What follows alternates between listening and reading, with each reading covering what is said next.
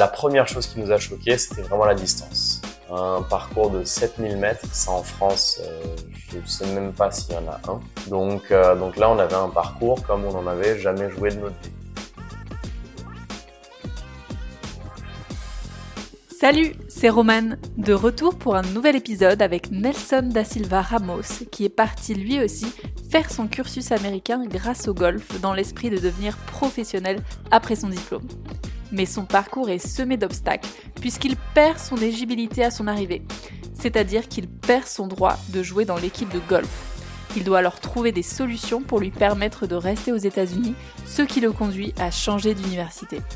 Une expérience qui lui aura permis de réaliser que rien n'est acquis et de développer son mental.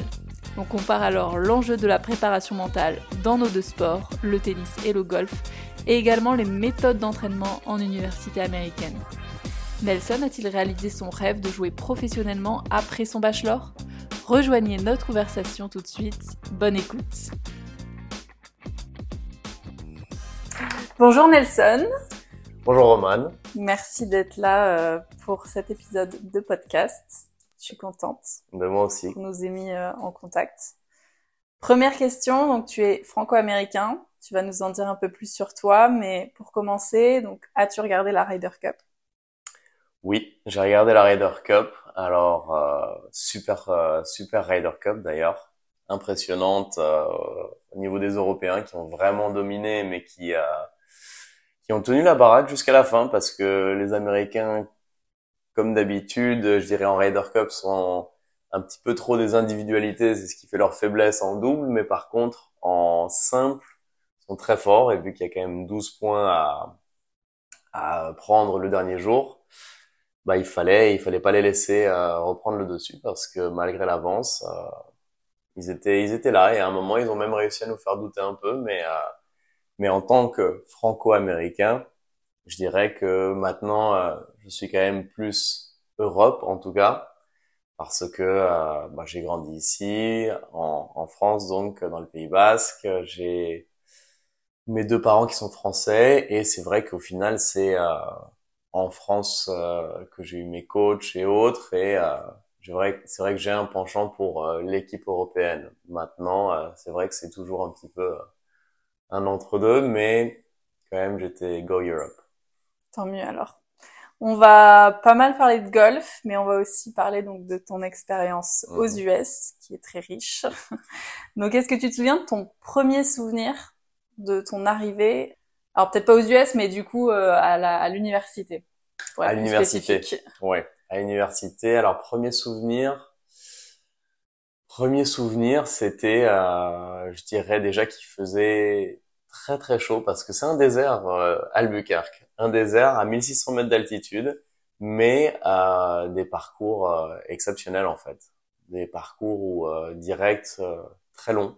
Je dirais que, allez, comme première impression, c'était surtout ça. La première fois qu'on a fait le parcours de la fac avec avec Victor Pérez, avec qui j'étais parti, on s'est tous, on s'est tous les deux regardés en se disant là, il va falloir qu'on joue un jeu très différent de ce qu'on avait en France quand même. Donc euh, ça, c'était un peu la première impression euh, golfique. Et je dirais ensuite euh, fac immense. Euh, c'est vrai qu'on savait que voilà, les États-Unis tout est un peu en, plus grand, mais bah, la première fois qu'on a visité donc la fac, Albuquerque, c'est au Nouveau-Mexique, c'est ça hein? Albuquerque, c'est au Nouveau-Mexique, qui est donc dans le sud-ouest des États-Unis, pas loin de l'Arizona, du Texas, Californie et juste au-dessus du Mexique du coup, mais aux États-Unis. Et, euh, et du coup, donc, euh, c'est vrai qu'une euh, une fac immense où, euh, où on s'est rendu compte que bah, c'était une petite ville en fait, et, et, donc on avait hâte de découvrir, mais aussi on se demandait comment on allait trouver la première fois notre classe de maths ou autre quand on est tombé sur le campus. Je suis sûre que tu as pas mal de petites anecdotes à nous raconter, mais avant de rentrer dans, dans les détails, est-ce que tu peux te présenter? Bien sûr. Bon, donc, je m'appelle Nelson da Silva Ramos. Je suis né aux États-Unis. J'ai vécu là-bas jusqu'à 7 ans. Ensuite, euh, j'ai déménagé en Suisse euh, avec ma famille, bien sûr, où on a vécu 5 ans à Genève. Et à 12 ans, je suis arrivé dans le Pays Basque, où là, j'ai commencé le golf en même temps. et euh, pour lequel je me suis pris de passion. J'ai toujours fait du sport, je dirais, en, règle générale, mais le golf, d'un coup, euh, j'ai décidé de m'y mettre à haut niveau, d'abord en amateur, et puis euh, au fur et à mesure, la fac aux US, et ensuite le passage pro, avant d'aujourd'hui, voilà, enseigner sur la côte basque. Tu vas nous en dire un peu plus. Avant d'arriver aux US, donc quand tu commences à jouer au golf vraiment bien et puis de façon beaucoup plus intense. Est-ce que tu peux nous raconter justement cette enfance ou cette adolescence plutôt euh, sportive avec le golf? Comment c'était rythmé euh, avec le lycée, etc. Mhm. Où tu étais Voilà, comment c'était juste avant de partir? Bah du coup, au fur et à mesure, j'ai euh, avec ma famille, on a décidé de d'essayer de, de, pousser un petit peu justement dans ce, ce projet de golf. J'ai eu la chance d'avoir mes parents qui me soutenaient énormément euh, mon père euh, qui pouvait justement m'amener assez souvent à droite à gauche sur des euh, sur des grands prix parce qu'il faut savoir que le golf ça se joue donc en extérieur bien sûr mais quand on commence à avoir des compétitions départementales, régionales, nationales et même internationales, bah forcément il, faut se déplacer. Et au début euh, je faisais pas encore partie d'une équipe de France quelconque. Donc je dirais que le golf de Biarritz a été d'une grande aide. Euh, l'association du golf de Biarritz est, est top, mais euh, assez souvent, il faut quand même voilà avoir euh, ou ses parents, les parents d'un ami, voilà qui se relayent. Mais je dirais qui qui en tout cas voilà font beaucoup d'efforts. Ce qui moi j'ai eu la chance d'avoir mes parents qui m'aidaient tout le long. Et tes golfeurs eux? Alors, ou t'as choisi le golf vraiment par hasard? Un peu par hasard, c'est-à-dire que mon père, on dirait, lui était très sportif, lui c'était motocross et ski, mais on avait déjà tapé des balles, on va dire, comme un n'importe qui qui aurait essayé le golf, mais n'était pas golfeur. C'est mon grand-père qui lui s'y est mis quand il avait 60 ans, qui a d'un coup, euh, voilà, décidé de jouer un petit peu et qui m'avait inscrit à un stage d'une semaine. Et c'est là où, euh, j'ai découvert ça un peu par hasard quand euh, j'étais venu en vacances sur la côte basque vers mes 11 ans. Et, euh, et c'est ensuite, bon, comme je disais, en revenant et quand on a emménagé ici, que je l'ai pris euh, un peu plus sérieux et euh, que je me suis mis euh, à plein temps. Mais pour en revenir donc sur sur le, côté collège lycée, au collège justement, j'étais donc en sport-études. Donc ça, c'était une classe où au final, c'était surtout des horaires aménagés où on avait le, le mardi et le vendredi où on terminait donc à 15 heures au lieu de 17 heures. Donc c'était pas des grosses euh, journées euh, pour le sport, mais ça nous permettait quand même voilà d'avoir mardi, vendredi et le mercredi après-midi où d'un coup on allait pouvoir euh, quand même aller s'entraîner. Et, et puis voilà ensuite c'était aussi le contact avec les autres sportifs. Donc ça mine de rien même si à cet âge-là on s'en rend pas trop compte c'est vrai que on est toujours poussé à, découvrir le sport de l'autre, à discuter et, voir un petit peu comment ça fonctionne dans les autres sports. Et euh, puis j'ai aussi non, rencontré d'autres jeunes qui, qui, étaient intéressés par le golf à haut niveau au collège et, ça c'était c'était très sympa de les voir on va dire un peu tous les jours et de pouvoir discuter, d'avoir des gens qui avaient des, des intérêts communs donc c'est toujours sympa. Tu étais avec quoi? Des surfeurs? J'étais avec euh, des surfeurs, rugbyman, foot et euh, une danseuse. Toute seule, la Toute pauvre seule, la pauvre danseuse, mais euh, très gentille. Euh, on, on était très gentils avec elle aussi, elle était top. Tu as toujours voulu être golfeur professionnel? Tu as eu un déclic à un moment donné? Je dirais que au début, j'ai trouvé je me débrouillais bien en golf. Étant compétiteur euh, jeune, bah ça me plaisait. J'étais un jeune qui, qui voulait gagner, qui euh, pensait pas forcément directement à devenir euh, professionnel, mais je dirais que c'est vers mes 14-15 ans, quand d'un coup j'ai commencé à faire des, des, petits tournois internationaux, où j'ai commencé à, à avoir un niveau qui s'améliorait et à vraiment je dirais pas me passionner plus, mais vraiment regarder un petit peu plus ce qui était le, le monde professionnel, qu'est-ce que euh, Tiger Woods à l'époque qui était voilà à son à son summum, qui qui gagnait tout, qui faisait rêver et, et voilà. Et à cette époque-là, c'est vrai que j'ai commencé à me dire ah, ça ça j'aimerais faire et j'ai toujours voulu faire du sport à haut niveau, ça c'est vrai. Et, euh, et c'est le golf d'un coup au final qui a, qui a pris le dessus et euh, je me suis rendu compte du moins que j'avais peut-être une chance à 14-15 euh, ans. Donc à quel moment tu décides de partir aux US Alors ça, je dirais que c'est... Alors pendant le lycée, moi j'ai été en cours par correspondance à partir de la seconde, au milieu de ma seconde on va dire. Et, et là, euh, là, on va dire que d'un coup, c'était pour faire du golf à outrance et puis vraiment progresser, je dirais, peut-être même rattraper parce que même si 12 ans, ça paraît jeune pour certaines personnes, 12 ans, c'est vieux pour commencer un sport à haut niveau. Donc, euh, je dirais que si quelque chose, j'avais même peut-être un tout petit peu de retard, que je voulais vraiment euh, combler et, et rattraper pendant ces années de, de lycée qui euh, en France sont quand même chargés au niveau études et en tout cas au niveau temps. Et, euh, et du coup, là j'ai euh, j'ai décidé vraiment de, de m'y mettre à fond. Et on a en même temps vu que le passage pro à la fin du lycée, j'allais avoir un niveau qui serait pas suffisant, pas suffisant pour prétendre, on va dire, à, à vraiment faire des bonnes choses en tant que professionnel, parce que passer pro, c'est une chose. Passer pro et avoir une chance d'en faire son métier et de, de réussir, c'est un autre niveau. Donc, euh, c'est là où on a commencé à chercher un petit peu les options et les États-Unis étaient vraiment la meilleure option pour euh, continuer à progresser, euh, me, on va dire me comparer et, euh, et, être en compétition avec les meilleurs amateurs mondiaux qui au final se trouvent vraiment tous moi, allez, 85-90% à la fac aux US et encore de plus en plus aujourd'hui. Et du coup, euh, tout ça, en plus en faisant des études, en découvrant, euh, découvrant, retournant dans un pays où je suis né, mais euh, je veux dire en redécouvrant pour moi qui le connaissait en tant qu'enfant et là un peu plus en tant que jeune adulte. Et, et puis voilà, au final, en plus des, des souvenirs qui se sont créés au fur et à mesure. Mais à la base, c'était quand même vraiment dans l'esprit de tenter ma chance d'être pro, mais aux US, parce qu'en Europe, c'est un peu compliqué. Exactement. En Europe, on a malheureusement pas du tout ces, euh, on n'a pas ça à la fac, c'est-à-dire que les horaires sont pas aménagés pour les euh, sportifs de haut niveau.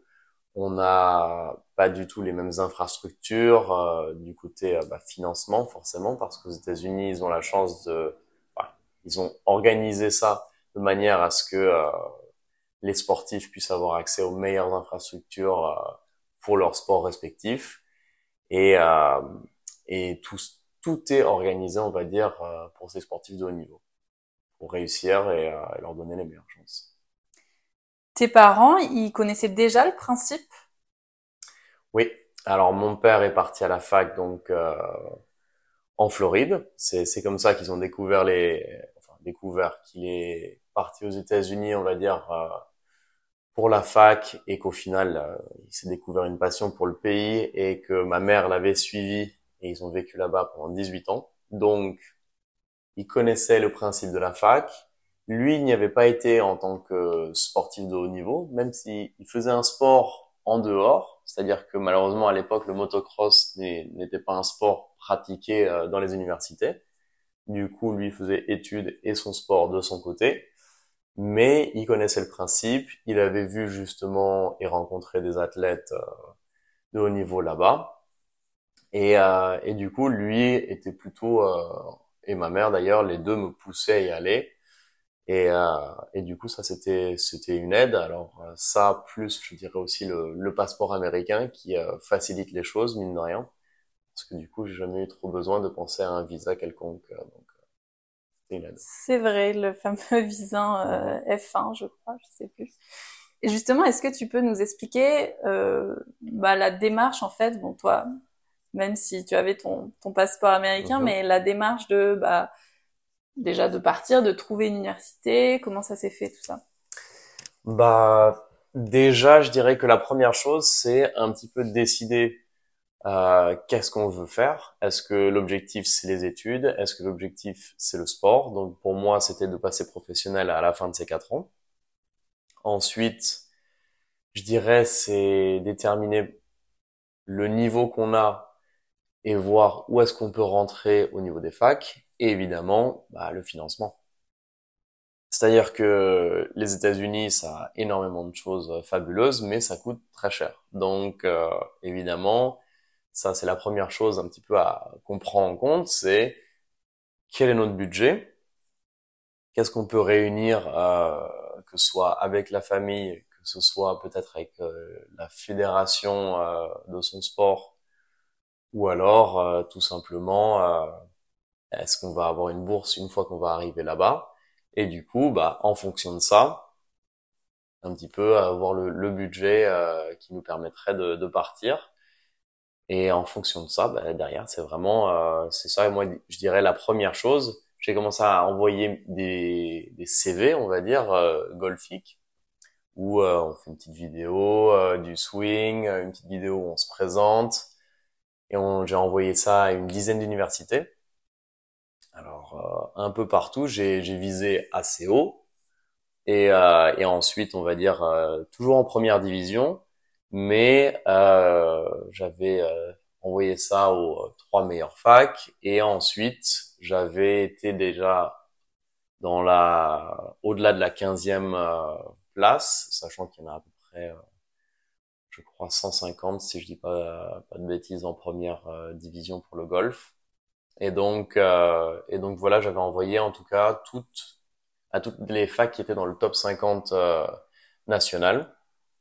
Et là, au fur et à mesure, ben, j'ai eu des réponses négatives, positives, certaines positives, mais qui financièrement n'étaient pas possibles pour moi. Donc, euh, donc c'était vraiment de nouveau un petit peu ce, ce côté financier où euh, voilà, il fallait, il fallait faire un peu un choix, faire des croix sur des endroits bah, qu'on aurait bien aimé, euh, où j'aurais bien aimé aller, mais euh, où euh, l'année allait me coûter 40 et 50 000. Donc, euh, donc ça, forcément, c'est des chiffres qui, euh, qui malheureusement qui euh, font sont, peur. font peur. ou à cet âge-là, c'est vrai que prendre un crédit en tant que Français, c'est quelque chose qui, qui, qui parle pas tant que ça, qui est très compliqué à même mettre en place aux États-Unis, même si j'avais la, la nationalité, n'étant pas résident, ça, ça posait pas mal de, de complications. Mais, euh, mais en attendant, du coup, l'université du Nouveau-Mexique était vraiment celle où euh, j'avais le meilleur compromis entre euh, donc la bourse et une équipe qui était à très bon niveau et qui allait me permettre justement de de me mesurer toujours à ces meilleurs joueurs mondiaux et à faire partie d'une équipe qui voilà elle allait aussi pouvoir être compétitive à, à ce niveau-là et pas juste juste être là pour faire de la figuration. Toi, tu as un parcours un peu particulier puisque tu as transféré d'université. Euh, mais si on reste voilà, sur le début de l'expérience, euh, donc euh, au Nouveau-Mexique, comment ça se passe les premières semaines, notamment avec l'équipe, avec le mhm. coach Toi, qu'est-ce qui t'avait vraiment marqué à cette époque-là? Bah, je dirais que quand on arrive, déjà, c'est assez génial. En tant que première année, on doit arriver en avance. Donc, au final, la fac est complètement vide. C'est quand même une fac où, quand c'était plein, bah, on était 35 000 étudiants. Donc c'était euh, voilà pas mal de monde et ça bougeait dans tous les sens. Alors que là c'était bah, le désert en plus Albuquerque n'est pas forcément un endroit extrêmement touristique où euh, les gens se, se baladent en été. Donc vraiment quand on est arrivé, bah, on avait alors euh, bah, les, les, dortoirs pour nous, on était en ville, même quand on allait faire nos courses, bon, bah, c'était c'était assez tranquille et pareil pour le golf. Donc ça avait un côté très sympa parce qu'on découvrait tout ça avec beaucoup de calme on avait le temps. Ça, c'était, euh, je dirais, une bonne chose d'arriver en avance pour euh, se préparer, découvrir le campus aussi, euh, vraiment réussir à prendre ses marques pour bah, le jour J, quand tout commence, avoir un petit peu plus de, certitude sur où on va aller, comment, savoir que bah, au final, pour aller d'une classe à une autre, il va te falloir 15 minutes à pied en marchant vite. Donc des petites choses, des petits détails qui qui paraissent anodins, mais qui, euh, bon, voilà, quand tu, fais tes premiers cours, si tu te perds un peu, euh, tu, te mets le stress. Et il faut pas oublier que la, fac aux US, en tant qu'athlète, ils sont très regardants de, des cours, de ton niveau scolaire et, et de ton attendance, enfin vraiment de ta présence pardon en, cours, où, où là voilà il faut faut tout le temps être là. On n'a pas le droit de, de rater les cours, malgré ce qu'on peut voir de temps en temps dans les films. C'est vrai. Pour parler de golf, justement, tout à l'heure, euh, je reviens sur ce que tu as dit au début, quand tu parlais donc de ton arrivée avec euh, Victor Pérez. Oui. Tu as dit on a tout de suite compris qu'il fallait qu'on joue à un golf différent de ce qu'on avait l'habitude de jouer en France. Oui. Ça veut dire quoi ça concrètement? Concrètement, euh, la première chose qui nous a choqué, c'était vraiment la distance. Un parcours de 7000 mètres, euh, ça en France, euh, je ne sais même pas s'il y en a un. On a le national qui est euh, le plus long que je connaisse en France, qui des noirs tout au fond va être un parcours qui fait 6700 mètres. Donc, euh, donc là, on avait un parcours comme on n'en avait jamais joué de notre vie. Et du coup, euh, ça nous a mis un petit, un petit choc parce que déjà, rien que pour accéder au tournoi, il faut se qualifier parmi les 15 de l'équipe. Et on savait, de ce qu'on avait entendu, que pour rentrer dans cette équipe, il allait falloir jouer euh, donc à un certain niveau euh, en golf qu'on appelle dans le par ou, mieux. Ce qui sur un parcours de cette distance-là, on, on avait l'impression que ça allait être déjà très compliqué. Donc, euh, donc on va dire que c'était un choc, alors positif parce que ça nous a motivés, mais qui sur le moment nous avait quand même un peu inquiété aussi, où on se disait bon bah voilà, va falloir qu'on change certaines choses, il va falloir qu'on apprenne à taper fort, ce que les Américains font très bien. On s'en est rendu compte bah, au fur et à mesure que c'est de par leur parcours, c'est pas forcément le coaching est différent, mais c'est aussi vraiment voilà les, les parcours qui euh, qui obligent à taper fort et qui euh, du coup forment un type de golfeur très différent qu'on a rencontré au fur et à mesure à travers toutes ces années. Et, euh, et c'était, euh, ça a été un, un, aspect qui a été très positif sur notre jeu au fur et à mesure, mais qui a été un, un changement où on a dû trouver des solutions. Et ça, euh, je dirais que c'est aussi le but de la fac et, euh, et la, ce que ça nous apporte beaucoup, c'est que d'un coup, on est plus livré à nous-mêmes et que surtout, bah, il faut trouver un paquet de nouvelles euh, solutions qu'on n'avait pas encore et, euh, et où je dirais qu'on apprend enfin à, se creuser un peu la tête et, euh, quand on trouve des solutions et qu'elles viennent de nous-mêmes, je dirais qu'elles sont euh, encore plus agréables et, et surtout qu'elles durent à plus long terme. Parlons du coaching, tu as dit que c'était aussi différent. Est-ce que tu peux nous expliquer ces différences que tu as notées? Ouais, bah au niveau coaching, je dirais qu'il y a beaucoup de, de différences parce que les, les coachs eux-mêmes sont plus des managers. Alors ça va varier en fonction des, des, établissements, des facultés où on va aller. Ça c'est, je dirais, l'élément qui est le moins facile à, à contrôler en tant que Européen étranger quand on va là-bas, c'est vraiment réussir à savoir comment le coach s'occupe de son équipe, parce que ça va varier d'une équipe euh, à une autre. Mais de notre côté, on va dire que c'était voilà vraiment un manager. C'était quelqu'un qui qui nous donnait pas de conseils au niveau technique, ce qui pour nous était très différent, surtout en tant que Français. On est un pays où on est très porté sur la technique du swing.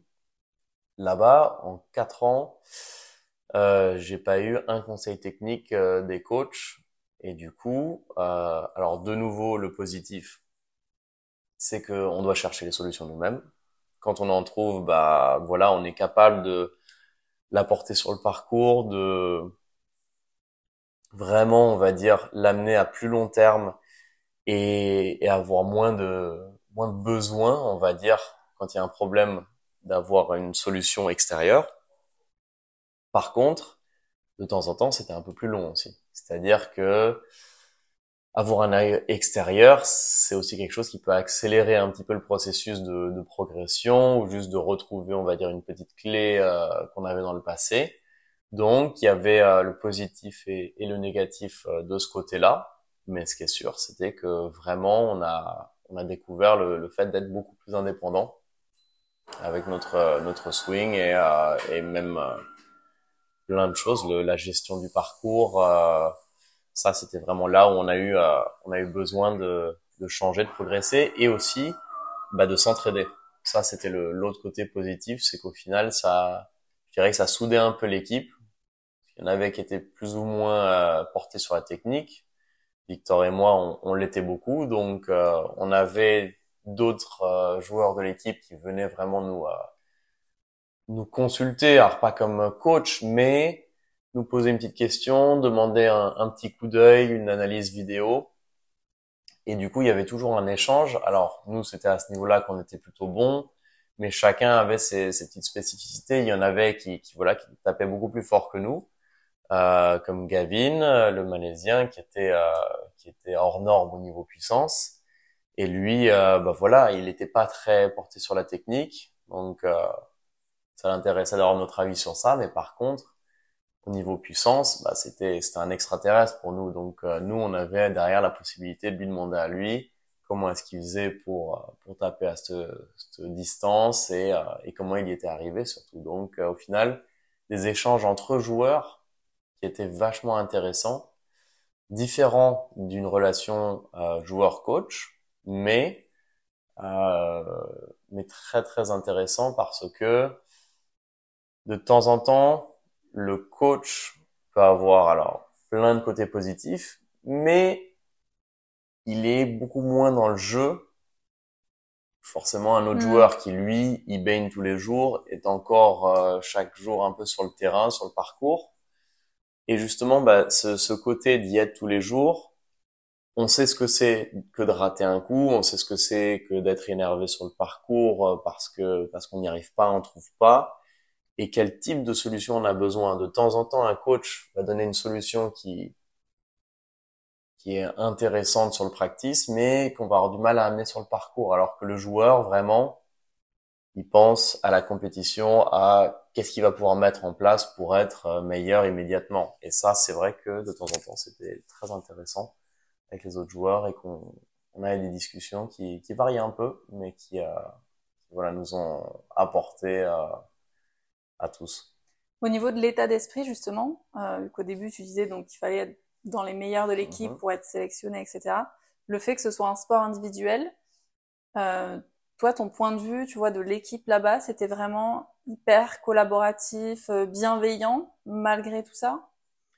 C'était quoi Je dirais, euh, je dirais que oui. Alors, en très grande partie. Alors, il y en avait, il y en avait qui l'étaient un tout petit peu moins parce que comme tu dis, c'est vraiment un sport individuel, donc c'est vrai que on cherche tous à, voilà être euh, le meilleur. On a tous le même objectif, c'est euh, allez pour 90% de l'équipe quand même, ils voulaient tous essayer de passer pro au début en tout cas des, des 4 ans.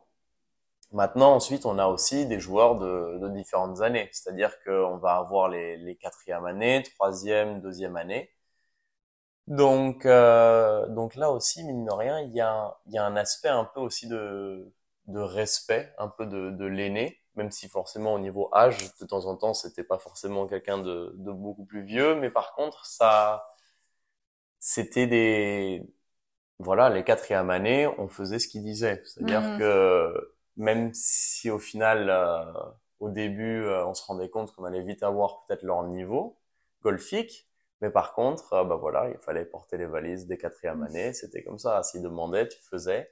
Donc il y avait un peu ce côté bisutage euh, gentil, hein, attention, pas pas du tout euh, agressif ou quoi que ce soit, mais mais ça faisait partie du truc aussi. Et et donc je dirais que ensuite on on avait beau tous se tirer la bourre, on voulait une fois, on se tirait plus la bourre quand on était les 15 que quand on était les cinq. C'est-à-dire qu'une fois qualifiés, les cinq s'entraidaient.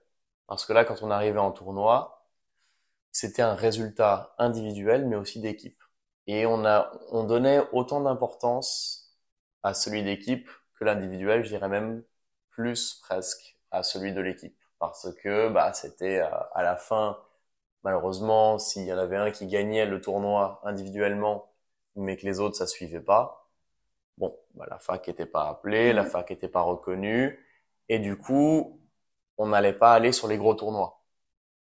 Et forcément, chacun d'entre nous voulait aller jouer bah, les régionaux, les nationaux, où là, c'est vraiment un peu le, le, Graal universitaire, où on va jouer contre les meilleures équipes, où il va y avoir la télé au niveau national, où euh, ça permet d'être vu par euh, des potentiels sponsors pour le passage pro.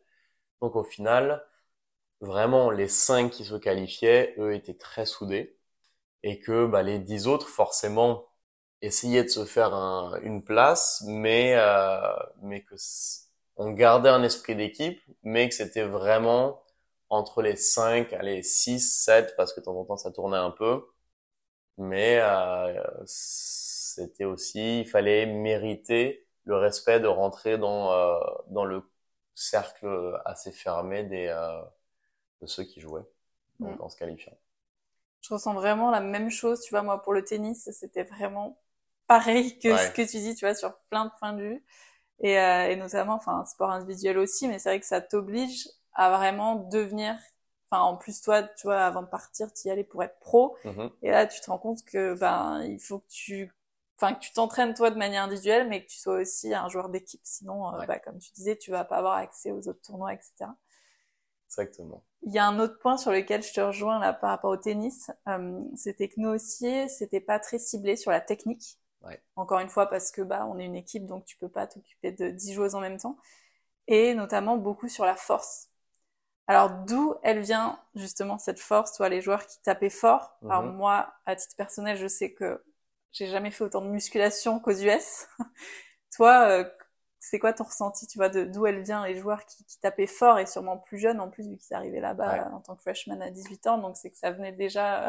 De loin, non, non tout à fait. Alors, euh, je dirais qu'au final, ça a été, ça a été plein de découvertes euh, là-bas. Alors, au final, des entraînements euh, différents en fonction des pays euh, d'où arrivait justement chaque joueur.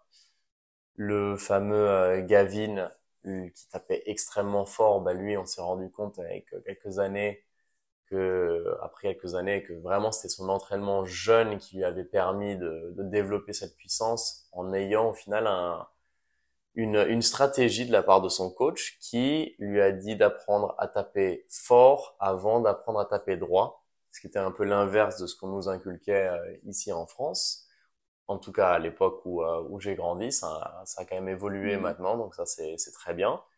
Mais à l'époque où j'ai j'ai commencé, bah on, on, nous apprenait à taper euh, au milieu avant de taper fort. Et, et le problème étant que c'est beaucoup plus facile d'apprendre à quelqu'un qui tape fort de taper droit que quelqu'un qui tape droit de taper fort. Celui qui tape fort, eh ben il a, il a juste à apprendre à travailler la balle, on va dire, et à, et, à centrer, se centrer sur euh, des points euh, un peu plus précis et maîtriser un petit peu mieux ses distances. Alors que celui qui tape droit, d'un coup de taper fort, va lui faire au début perdre cette, le fait de taper droit. Et alors que celui qui tape fort, bah, de taper droit, ça va pas lui faire perdre sa distance. Donc, euh, donc c'est pour ça que commencer jeune à apprendre à taper très fort, c'est vraiment la solution. Mais vraiment, euh, s'il y a des petits, des petits jeunes qui s'y mettent, faut, faut apprendre d'abord à taper très fort pour, euh, pour ensuite taper droit.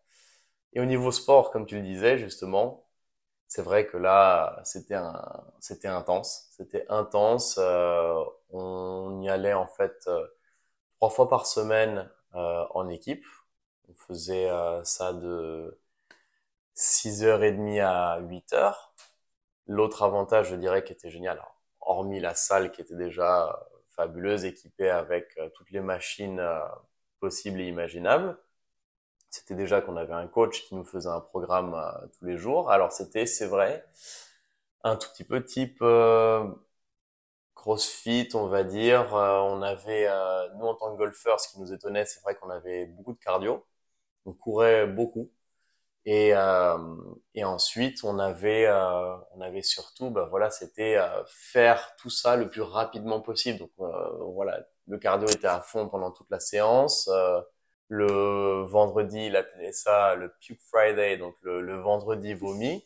C'était objectif vraiment se pousser à bout et, et dépasser ses limites. Alors ça, je dirais que c'était c'était génial ce côté-là apprendre à dépasser ses limites, aller à bout et, et se rendre compte qu'on peut aller beaucoup plus loin au final qu'on le pense, surtout en tant que golfeur. C'est vrai que j'ai eu la chance de commencer avec le, le ski et le motocross où je m'étais fait déjà quelques entraînements costauds, mais euh, beaucoup de golfeurs arrivent euh, à la fac sans jamais avoir fait une séance euh, à se pousser à bout. Donc, euh, donc c'était un gros changement quand même pour pour tout le monde. Et en plus, ne pas oublier, Albuquerque, ça se situe à 1600 mètres d'altitude.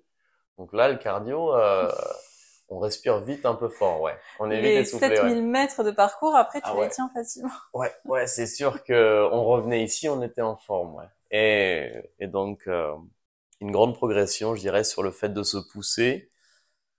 Mais le petit, euh, le, le, petit, on va dire, euh, point négatif, c'est qu'étant euh, un certain nombre sur l'équipe, c'était pas toujours adapté parfaitement à mmh. chaque individu moi qui suis quelqu'un de pas très très épais, on va dire que j'avais plutôt besoin de gagner, de prendre du poids. Alors que certains, voilà, on avait un ancien joueur de foot américain qui lui était sur l'équipe et qui était euh, un, lineman, donc première ligne un peu, euh, un des un des très costauds. Bah lui, euh, il est arrivé à 130 kilos et il est descendu à 110. Mais euh, et c'est ce qu'il lui fallait. Mais c'est-à-dire que forcément, les entraînements convenaient plus ou moins à chaque personne. Et, euh, et je dirais que sur ça, idéalement, euh, ça dépend des facs. Certaines vont être mm. un peu plus spécifiques pour des plus petites équipes, mais plus l'équipe est grosse, plus c'est difficile justement pour le coach physique de mettre en place quelque chose qui va fonctionner pour tout le monde. Bah 15, euh, ça commence à faire beaucoup. 15, c'est compliqué. Euh, on va revenir à parler de golf, mais déjà toi, bon, tu n'avais pas la barrière de la langue, donc, quelles étaient tes premières difficultés quand tu es arrivé à la fac aux US Je dirais, euh, comme tout le monde, s'organiser un petit peu, c'est-à-dire que de manière un peu adulte, des, des petites choses euh, toutes bêtes, mais euh, quand on a 18 ans, 19 ans, 17 ans, euh, bah forcément, aller prendre une assurance pour sa voiture, euh, acheter acheter ce qu'il faut pour l'appartement, c'est tout bête, mais bah voilà, moi j'avais acheté un oreiller, une couette, même pas de drap pour commencer. Et, euh, et voilà, c'est des, des, petites choses toutes bêtes, euh, s'organiser sur euh, voilà la cuisine, réussir à, avoir une vie où d'un coup bah on fait un peu tout.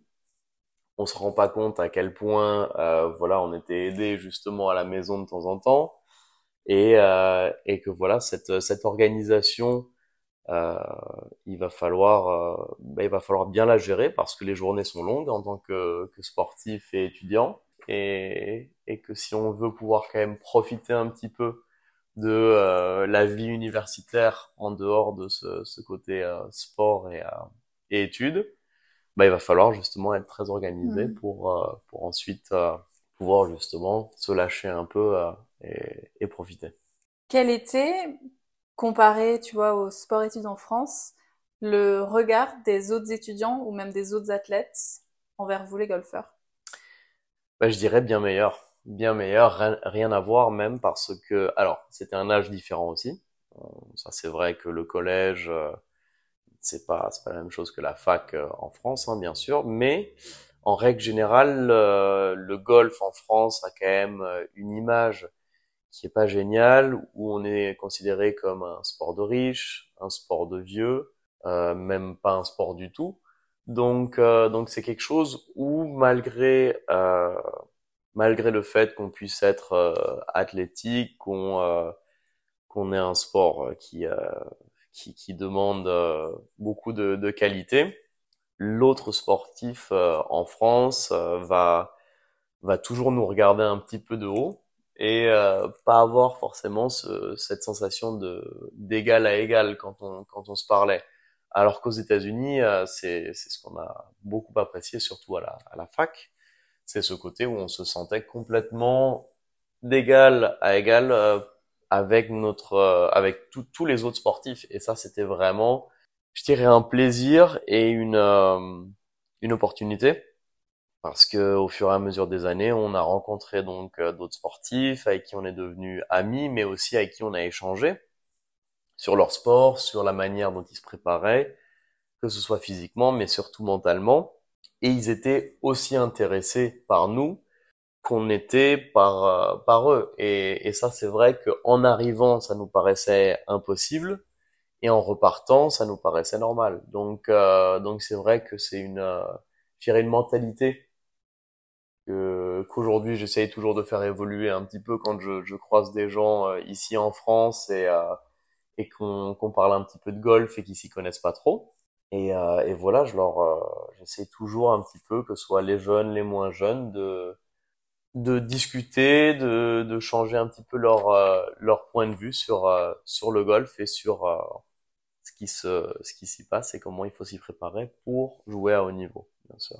Justement, je rebondis sur ce que tu viens de dire, notamment sur le mental au mhm. golf. On en a un petit peu parlé en off, mais voilà, c'est un sujet que j'aimerais beaucoup aborder. L'importance du mental. Comment est-ce que tu l'expliquerais pour quelqu'un voilà qui n'est pas du golf mhm. euh, et comment ton passage aux US justement que ce soit bah, vous les entraînements ton coach ou la rencontre avec d'autres sportifs a contribué à améliorer cette force mentale?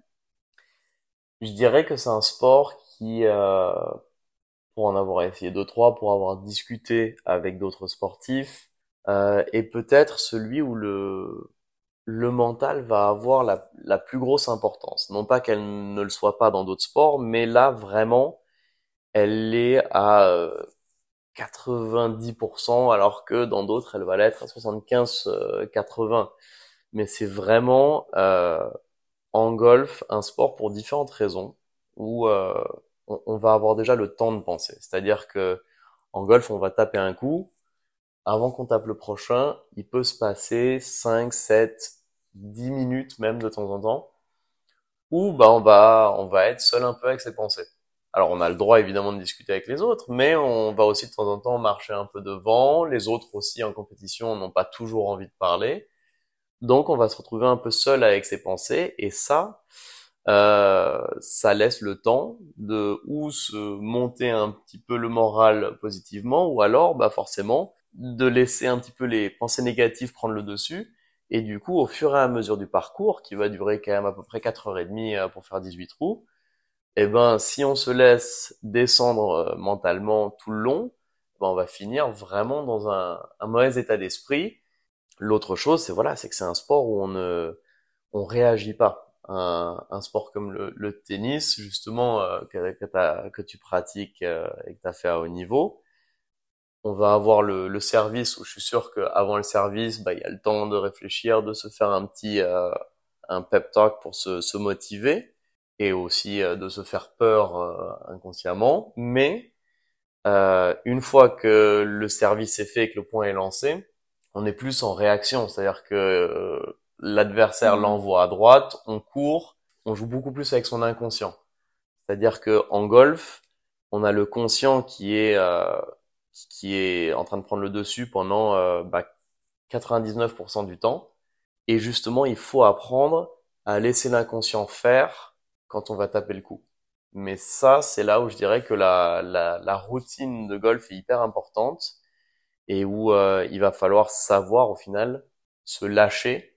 C'est consciemment passer sur l'inconscient. Ça, c'est quelque chose qu'il faut apprendre, qui met du temps, qui, euh, qui au final euh, est très naturel pour les enfants qui se mettent devant une balle, tapent et ne se mettent pas la pression forcément du résultat, ne pensent pas encore au raté. Donc dès que dès qu'on parle golf, je dirais que c'est réussir à rester positif quand on est entre les coups et ensuite euh, une fois qu'on est sur le coup de golf, réussir à, laisser un petit peu l'inconscient, le, sportif, le, vrai talent, on va dire qu'on a, prendre le dessus pour faire un geste qui, si on, on y réfléchit un peu consciemment, est, est presque impossible à, à, haute vitesse euh, au moment où on impacte la balle. Si on a deux degrés de la face euh, à droite, la balle peut être perdue. Donc, euh, mais le mental joue énormément. Comment ton expérience aux US t'a aidé justement, puisqu'en plus on disait que c'était très ciblé équipe et un peu moins individuel. Mmh. Écoute, euh, j'ai eu plein de choses moi aux US. Je dirais que j'ai eu des, bonnes comme des mauvaises expériences. J'ai eu euh, j'ai eu des soucis au niveau éligibilité parce que là-bas pour pouvoir jouer il faut euh, il faut qu'il y ait la la NCAA qui euh, qui donne le le feu vert, on va dire, et aussi la conférence dans laquelle on est. Moi, j'avais eu un souci avec ma conférence euh, où j'étais à cause de ma note de philo au bac. Ça, ça paraît juste euh, un peu, euh, un peu difficile, on va dire, quand on, quand on perd sa bourse et même un petit peu son, son droit de jeu sur la première division à cause d'une note en philo. Ça m'a fait perdre donc deux ans et demi en première division. Et ça, pour moi, ça avait été un coup assez, assez difficile parce que je suis arrivé donc à la fac et un mois plus tard, je me retrouve à, à ne plus avoir le droit de jouer en première division. Et ce qui, ça, euh, bah, m'a fait me poser la question est-ce que je reste aux États-Unis? Parce que d'un coup financièrement aussi je n'avais plus de bourse. Euh, il a fallu que je trouve des solutions financières. Il a fallu que je que j'imagine un peu le futur euh, différemment. Au final, bah ça m'a ça m'a obligé à me bouger euh, au niveau études, ce qui euh, je dirais euh, n'avait jamais encore été le cas à 100% en tout cas à l'époque. Je, je, dirais que j'étais un élève moyen, alors pas du tout catastrophique, mais qui n'a s'était jamais poussé énormément, on va dire, dans, dans les études. Alors de part aussi le fait que j'étais moins passionné que, euh, que ce que j'ai pu être euh, aux États-Unis, parce que je trouve qu'à la fac, on se spécialise dans des choses qui nous intéressent un peu plus. Donc il y avait déjà ça qui facilitait euh, le fait de se, se de travailler un petit peu plus dur, mais aussi forcément l'ast ultimatum du fait que si j'arrivais pas ou à avoir des meilleures notes pour revenir en première division, ce qui était en tout cas mon, souhait à ce moment-là, et euh, ou alors pour euh, surtout avoir une bourse euh, scolaire, et eh ben j'allais devoir rentrer en France. Donc je me suis poussé à fond. J'ai eu des bonnes notes et ça m'a permis malheureusement pas de rester au Nouveau-Mexique j'ai dû transférer en deuxième division parce que malgré les notes, euh, la conférence Ouest euh, ne, ne, voulait pas changer sa, sa décision. Du coup, ça m'a quand même permis d'aller dans une super euh, deuxième division qui était numéro un au niveau national et surtout d'obtenir une bourse scolaire qui m'a permis de rester aux États-Unis et qui, je dirais, m'a surtout formé au niveau mental pour revenir sur ça. Et voilà, c'est des, des épreuves, on va dire, qui, change un petit peu la manière dont on voit les choses parce que d'un coup, voilà, on arrive un petit peu gamin là-bas avec des, des, très beaux rêves. Et du coup, bah là, c'était un petit peu mes premières épreuves que je devais traverser euh, aussi un peu seul, même si, euh, voilà, on avait, j'avais des, des, amis à la fac, mais euh, là, on se retrouve quand même seul dans une, dans un monde un peu plus adulte et, et du coup, bah, on le devient aussi. Mais aussi, du coup, d'avoir un mental mon cas, un peu plus euh, costaud et euh, un peu moins le, le gentil euh, garçon toujours souriant. Et même si je, je, garde ma, mon sourire et ma, ma connerie permanente, mais c'est vrai que d'un coup sur le parcours, je, je voyais les, les opportunités et, et, aussi surtout je, je me disais que c'était bah, il n'y avait rien de garanti même rien de jouer sur une équipe, ce que je pensais qu'il allait m'être garanti pendant quatre ans, bah ça l'était pas. Et du coup, je prenais, euh, je sais pas si c'était plus de plaisir, mais euh, mais en tout cas, je, je, me donnais encore plus sur chaque parcours grâce à grâce à ces, ces, épreuves. Finalement, avec cette histoire, donc tu transfères donc à Barry University, qui est à Miami en Floride. Oui tu perds ton éligibilité, tu arrives donc dans une équipe en division 2, par rapport à ton projet de départ quand tu es arrivé qui était bah, de, de, progresser pour éventuellement donc passer professionnel. Comment ça se passe? Déjà en division 2 Est-ce que tu as accès aussi euh, aux mêmes gros tournois, aux qualifications, aux nationals, tout ça? Euh, Et par rapport à ton projet, bah, dans quel état d'esprit euh, tu te trouves à ce moment-là? Ça se passe de la même manière les régionaux, les nationaux, mais évidemment en deuxième division donc à un niveau en dessous, je dirais beaucoup moins intéressant au niveau des sponsors, parce que les deuxièmes divisions, bah, au final, c'est ce dont je me suis rendu compte, c'est qu'il y a beaucoup de personnes qui étaient dans mon cas, qui étaient des très enfin des, bons joueurs de, de, première division et qui se sont retrouvés avec des problèmes d'éligibilité. C'est vrai que quand même, je voulais toujours rester, euh, je voulais toujours passer professionnel à la fin, mais c'est vrai que par rapport à mon plan de base, bah, c'était quand même un peu moins bien.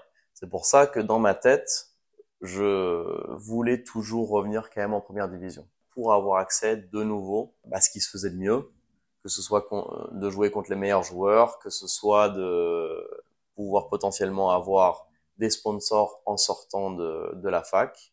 Maintenant, je me suis quand même dit aussi qu'il fallait profiter un maximum de là où j'étais.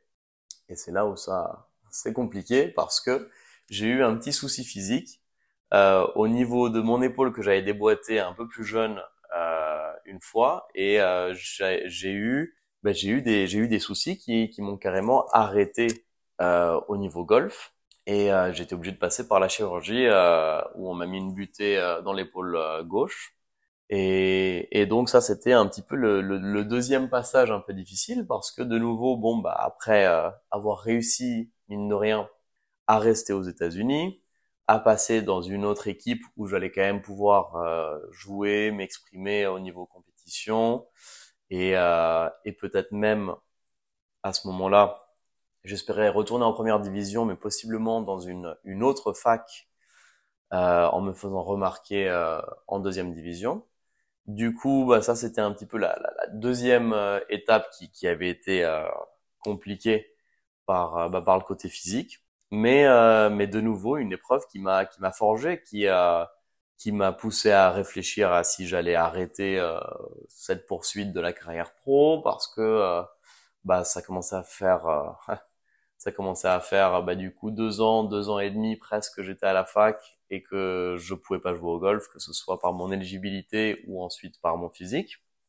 J'ai jamais lâché et j'ai euh, j'ai continué à, à m'entraîner au début physiquement, puis ensuite golfiquement pour réussir à revenir au final à Albuquerque au Nouveau-Mexique où j'ai retransféré au milieu de ma troisième année euh, universitaire. Et comment ça se passe alors cette dernière année donc euh, cette dernière année à New Mexico? Eh ben cette dernière année et demie, euh, le premier semestre, euh, j'arrive et évidemment ils sont en milieu d'année parce que le golf se joue sur euh, toute l'année euh, universitaire. L'équipe était déjà plus ou moins faite. On a eu une seule qualification où j'avais pas terminé dans les deux premiers qui étaient les, les seules places, euh, on va dire automatiques de, qualification automatique vu que j'étais maintenant de nouveau physiquement euh, en bonne forme et, et que j'avais très envie de jouer, bah, je me suis inscrit à, à quelques tournois pendant les, les petites vacances euh, universitaires qu'on avait. Et donc je faisais des tournois à côté qui étaient individuels, où là je me débrouillais correctement, où j'ai commencé à aussi me faire remonter un petit peu la confiance et voir que sous pression, bah, j'étais de nouveau capable de jouer. Et euh, arrive donc euh, l'été où j'étais rentré en France pour juillet, euh, juillet et, le début d'août.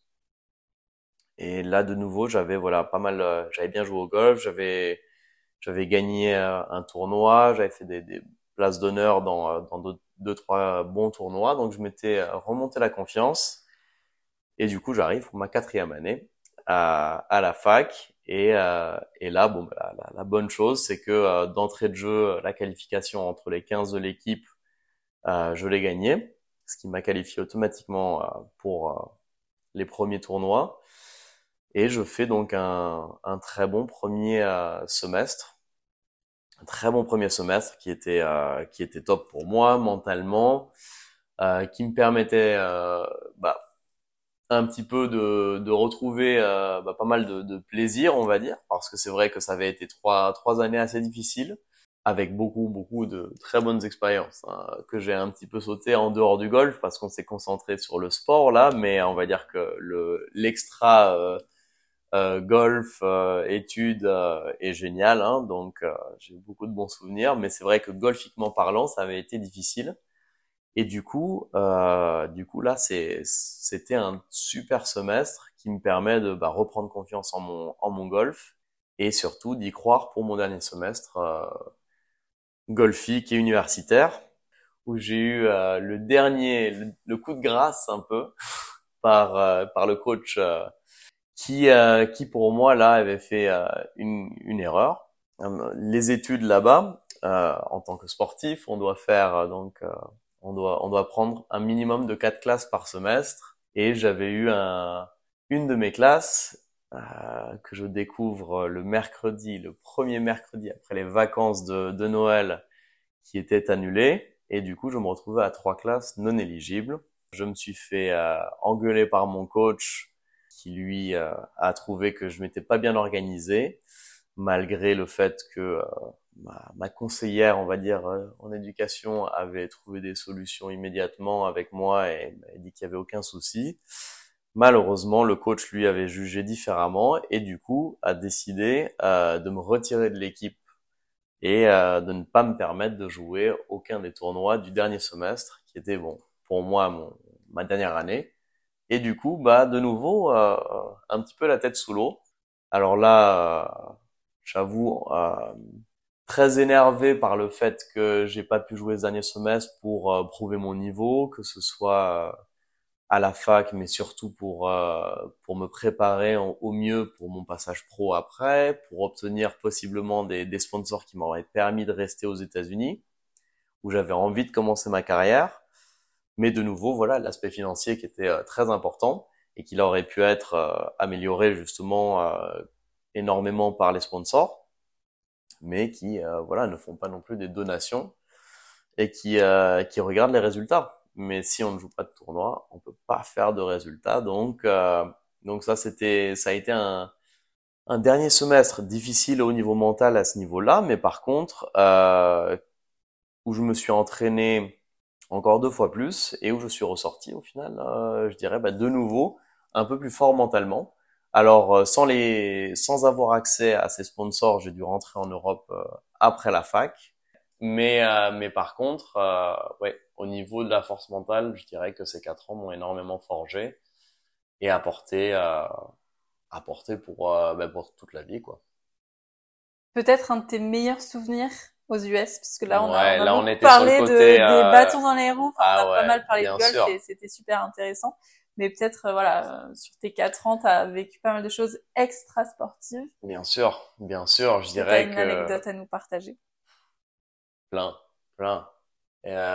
En gros, je dirais que bah, pour l'extra sportif, euh, alors il y en a, il y en a que je vais raccorder quand même un tout petit peu au sport. C'est vrai qu'on a on a d'autres sports sur le campus qui sont qui sont fabuleux comme euh, le foot américain, le le basket, baseball et, et ainsi de suite.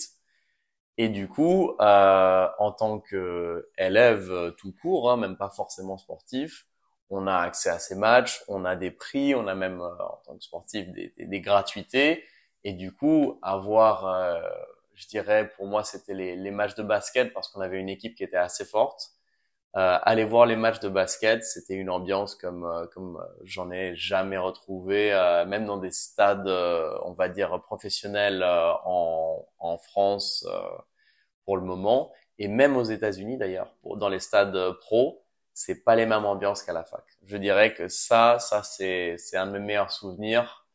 C'était vraiment les matchs de basket parce que on avait un stadium en plus qui était génial, qui euh, pouvait euh, loger à peu près 25 000 personnes, mais qui était souterrain, c'est-à-dire qu'on rentrait au rez-de-chaussée et le stadium était creusé dans le sol, donc ce qui Génial. créait Ouais, une, déjà, résonance. ouais. Ouais, déjà quand on arrivait, on voyait tout euh, un petit peu bah, de haut mais surtout il y avait une résonance qui était tellement incroyable que les autres équipes d'ailleurs, les coachs les entraînaient avant de venir avec des baffles, avec des, sons de foule à fond pour pas qu'ils puissent communiquer entre eux, pour qu'ils aient du mal à communiquer entre eux parce qu'ils savaient que quand ils venaient chez nous, c'était tellement bruyant qu'ils n'arrivaient pas à, communiquer entre eux euh, et euh, ils rataient des actions justement à cause de ça. Donc c'est vrai qu'il y avait une ambiance de folie entre les élèves, euh, le fait que tout le public était très très proche des, des joueurs. On avait des élèves du coup bah, qui, qui croisaient ces, ces joueurs en cours, euh, les autres sportifs bah, qui se connaissent entre eux, les parents des joueurs, les familles des joueurs, enfin vraiment il y avait une euh, un, côté beaucoup plus personnel que dans le, le monde professionnel où voilà les, les, spectateurs sont très investis, aiment leur équipe, mais ont pas cette proximité avec le, le joueur, l'athlète qui est sur le terrain, alors que là, presque tout le monde dans le stade a une anecdote avec un des joueurs. C'est ah ben lui c'est euh, c'est le neveu de euh, mon super pote euh, avec qui euh, je bosse. Lui bah j'ai un j'ai un cours d'anglais avec lui et ainsi de suite. Et du coup, il y avait, euh, il y avait ce côté où euh, on était encore plus investi euh, dans l'équipe. Et puis, en tant qu'élève, c'est vrai que euh, aux États-Unis, ils arrivent à développer, je dirais, ce, je sais pas comment tu l'as vécu toi, mais ce côté vraiment, euh, tu, ton université et la, la, la, mascotte, enfin nous c'était les Lobos, devient un peu ta famille. C'est euh, corporate, on va dire. Très corporate. Et au début, moi je trouvais que c'était un peu gnangnan, un peu euh, à l'américaine, un truc auquel j'accrocherais jamais. Et à la fin des quatre ans, c'est vrai que pour moi, les Lobos, euh, c'était vraiment un peu comme une famille et euh, quelque chose qui fait partie de ma vie, qui, qui m'a qui m'a marqué, je dirais, euh, pour la vie en en bien et qui m'a qui m'a vraiment changé.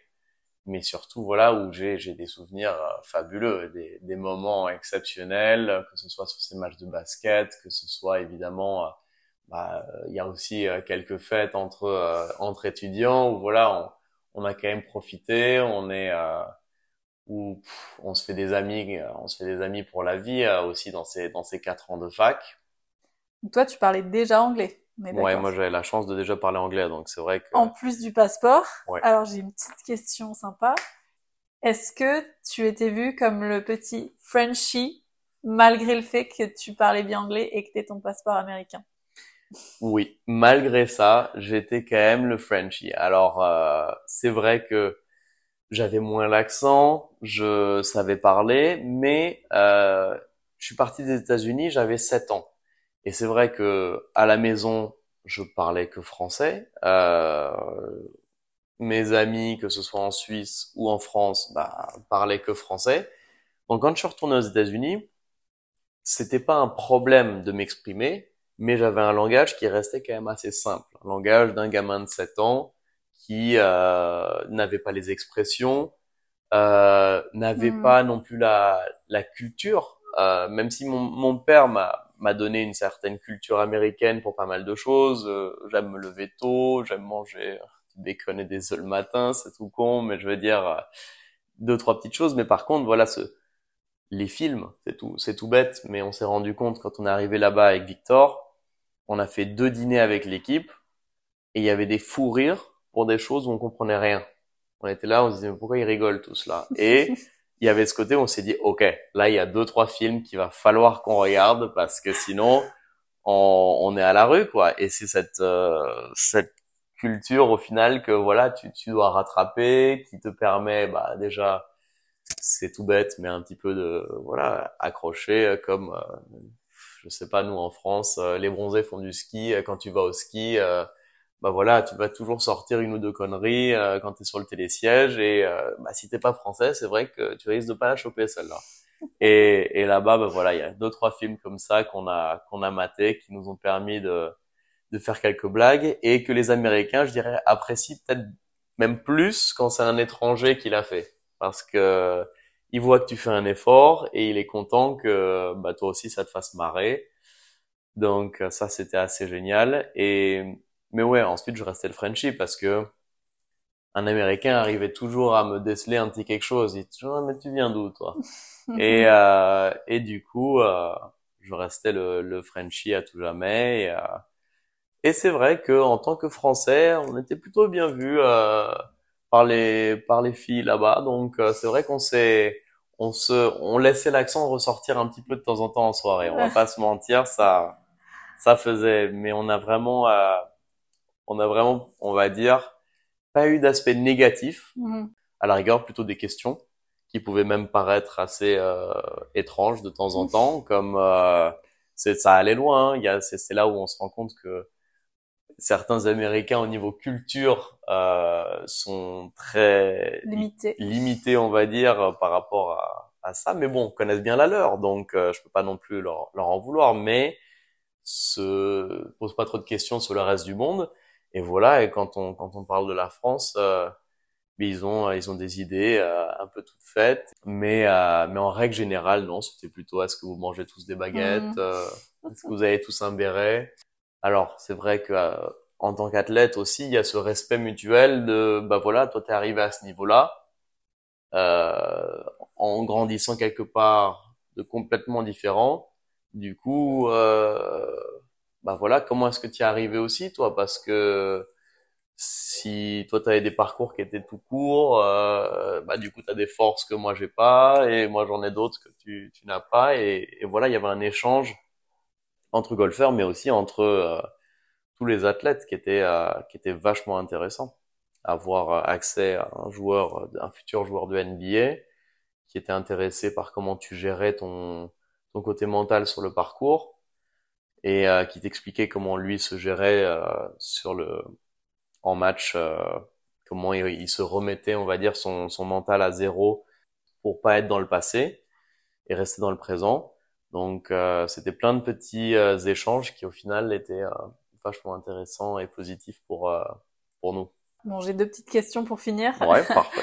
euh, une des questions du coup qui va peut-être, enfin c'est dans la continuité de ta mhm. réponse, mais est-ce que tu as vécu vraiment un gros clash culturel pendant ces quatre ans? J'essaie d'en trouver un gros, je vais peut-être en sortir deux, trois, et puis au final, je vais en trouver un qui me, qui me paraît plus gros que les autres. Mais je dirais que le classique, quand on arrive là-bas en tant que Français, c'est l'heure à laquelle euh, mangent les Américains. C'est vrai qu'ici, et beau, on a beau pas être espagnol, euh, on mange plutôt vers 20 heures en moyenne.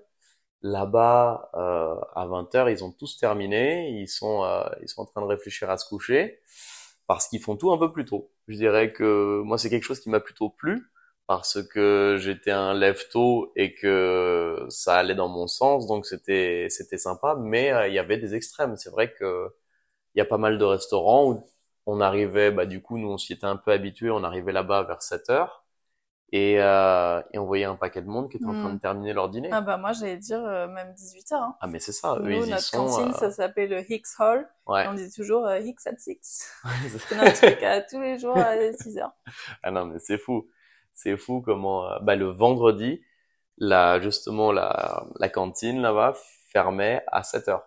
Donc c'était ça, c'était ce côté où la première fois bah nous, on avait forcément euh, hmm. le Frenchie, on n'avait pas lu du tout les horaires.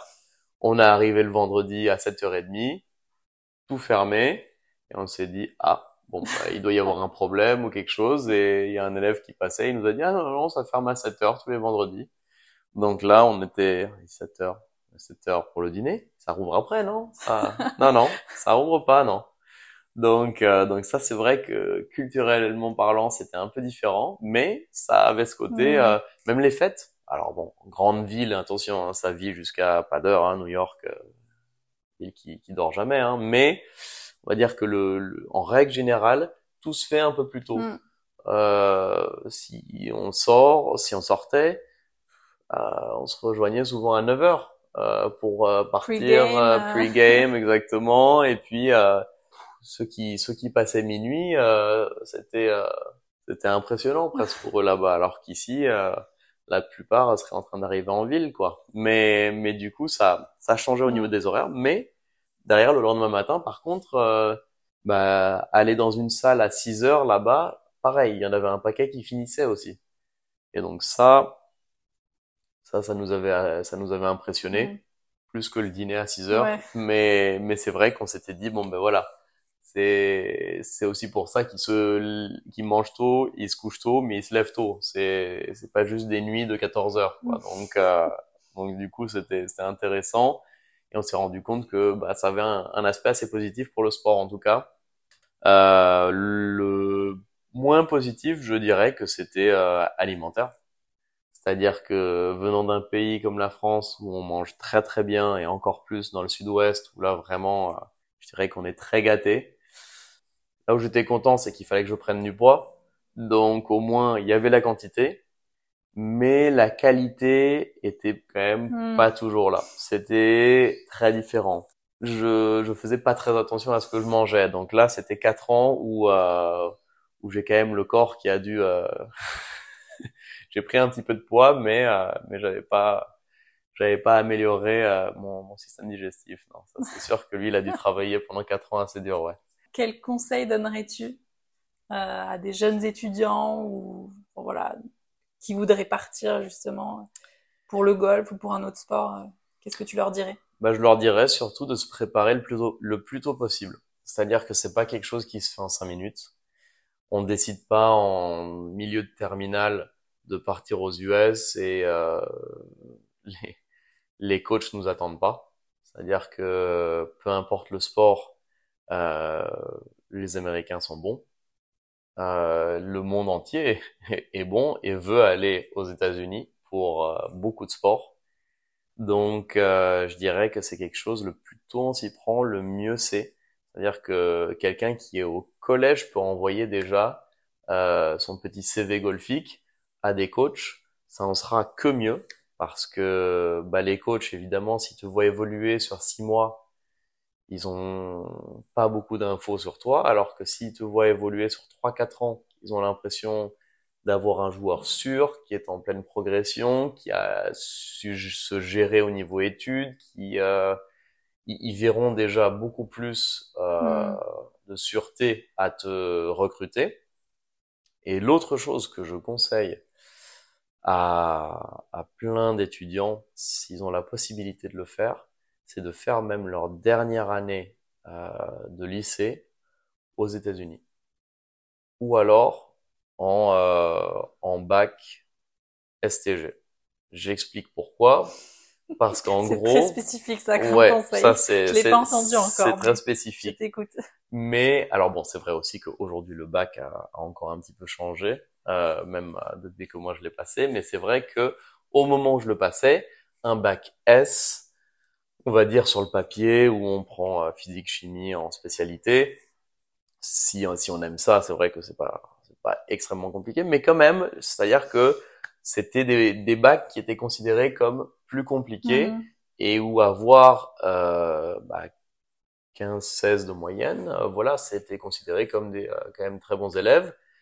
Alors que un bac STG qui en France n'était pas reconnu pour les euh, certaines facs, on va dire après, et eh ben aux États-Unis quand on fait traduire ses notes, ils ne font pas la différence entre un bac classique ou un bac STG ou autre d'ailleurs qui pourrait peut-être être un peu plus facile euh, pour voilà certains parce que on a on a tous son niveau euh, d'études et, et peu importe tant qu'on tant qu'on arrive justement à, ne rien avoir un peu plus que la moyenne euh, et justement se donner la, la possibilité d'y aller à, à cette fac parce que certaines personnes ne vont pas y aller, pas par leur niveau sportif, mais à cause des études, ont peur euh, du niveau, que ce soit en fac, ou se disent qu'ils pourront pas avoir leur bac. Donc il y a plein de solutions. C'est-à-dire que voilà, prendre un bac euh, qui leur paraît plus facile, je dirais que c'est une c'est une bonne solution. Ou alors carrément aller au lycée euh, aux États-Unis pour leur dernière année pour différentes raisons. Déjà la première, c'est que je dirais que le niveau euh, d'études dans le dans le public euh, aux États-Unis est en dessous du euh, du niveau français. Donc euh, que ce soit les maths et autres, ça va être un peu plus facile pour euh, pour un Français justement s'il le passe là-bas.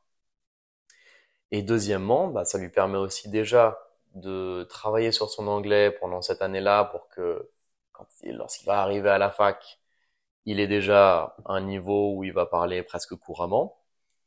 Et aussi, mine de rien, d'être sur place, d'avoir accès aux coachs qui peuvent demander de faire une visite, par exemple, et euh, alors que ils vont peut-être pas te payer le vol pour venir euh, de euh, Biarritz jusqu'à Los Angeles. Par contre, euh, si tu es à Scottsdale en Arizona, bah là peut-être qu'il va te payer le vol pour aller à Los Angeles et te rencontrer et au final euh, hmm. te signer pour l'année prochaine et surtout voir des tournois lycée parce que ça se passe de la même manière au lycée qu'à la fac, des équipes qui vont jouer sur des tournois autour de chez eux, c'est un peu moins loin forcément à la au lycée euh, qu'à la fac, mais ce que je veux dire c'est que les les coachs américains vont connaître ces tournois-là, vont savoir ce que ça vaut. Euh, nous, quand on parlait d'une Biarritz Cup, qui est un, un tournoi bah, local, mais qui est aussi à un bon niveau national, et qui pour un Français, bah, c'est vrai que gagner la Biarritz Cup, c'était euh, très bien et ça prouvait un certain niveau. Un coach américain, alors oui, il a accès au, au classement mondial, mais déjà, ça va pas être énorme sur le classement mondial et certains ont du mal à situer Paris, donc euh, Biarritz, euh, c'est définitivement pas quelque chose qui va leur, leur parler. Donc, euh, ils ont juste du mal à se projeter. Et, et des fois, ça peut justement jouer sur une, une sélection mmh. dans une équipe. Et surtout, surtout, rentrer en contact avec le département des, des conseillers, on va dire, scolaires pour, le, pour les athlètes, qui, eux, vont te t'expliquer comment ça se passe et vont t'éviter un paquet de bêtises parce que dont la non éligibilité dont la non éligibilité euh, voilà qui qui moi m'a coûté euh, deux ans et demi euh, en première division c'était une faute de ma part mais que j'aurais peut-être pu éviter si j'avais été un peu plus au courant justement de ce dont j'avais besoin pour être éligible et pour arriver, euh, voilà, avec euh, dans les meilleures euh, circonstances. Ok. Merci beaucoup pour ces conseils bah et pour tes anecdotes, ton partage d'expérience.